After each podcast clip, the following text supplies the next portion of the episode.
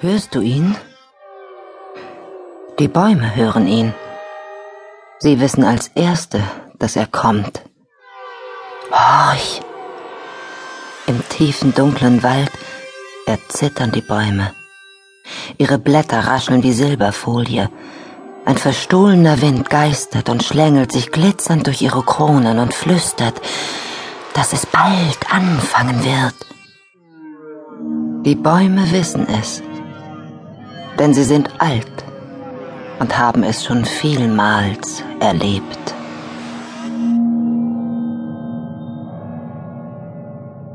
Es ist Neumond, wenn der Modermann kommt. Die Nacht hat sich weiche Lederhandschuhe übergezogen und ein schwarzes Laken über dem Land ausgebreitet. Eine List, eine Verkleidung, ein Bann, damit alles in süßem Schlaf schlummert. Undurchdringliches Dunkel. Doch auch die Dunkelheit hat ihre Nuancen, ihre Konturen. Schau, der dichte Wald ist ein rauer Pelz, die Felder sind eine Flickendecke, das Wasser im Schlossgraben glänzt wie Sirup. Und dennoch, wenn du nicht ganz großes Pech hast, siehst du nicht, dass sich etwas bewegt hat dort, wo sich nichts regen dürfte. Und du kannst dich glücklich schätzen, denn niemand, der gesehen hat, wie der Modermann sich erhebt, lebt lange genug, um später davon zu berichten. Da, siehst du? Der stille schwarze Schlossgraben, der schlammige Schlossgraben, liegt nicht mehr spiegelglatt da. Eine Blase hat sich gebildet, wo er am breitesten ist, eine große Blase, ein leichtes Kräuseln rundherum, eine Ahnung. Aber du hast dich abgewendet, und das war klug. Ein solcher Anblick ist nichts für deinesgleichen wenden wir unsere Aufmerksamkeit lieber dem Schloss zu, denn auch dort regt sich etwas. Hoch oben im Turm. Schau hin und du wirst es sehen. Ein kleines Mädchen schlägt seine Decke zurück. Man hat es Stunden zuvor zu Bett gebracht. Im Nebenzimmer schnarcht seine Kinderfrau leise, träumt von Seife und Lilien und hohen Gläsern mit warmer, frischer Milch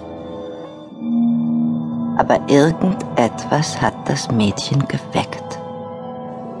Vorsichtig setzt es sich auf, rutscht über das saubere weiße Laken, stellt die blassen, schmalen Füße auf den Holzboden. Kein Mond steht am Himmel, den es anschauen oder der ihm Licht spenden könnte, und doch fühlt es sich zum Fenster hingezogen. Das blasige Glas ist kalt. Das Mädchen spürt das Flirren der eiskalten Nachtluft, als es auf das halbhohe Bücherregal mit den ausrangierten Kinderbüchern klettert, den Opfern seiner Ungeduld, erwachsen und flügge zu werden. Es zieht das Nachthemd über die blassen Beine und legt das Kinn in die Mulde, die sich zwischen den Knien bildet.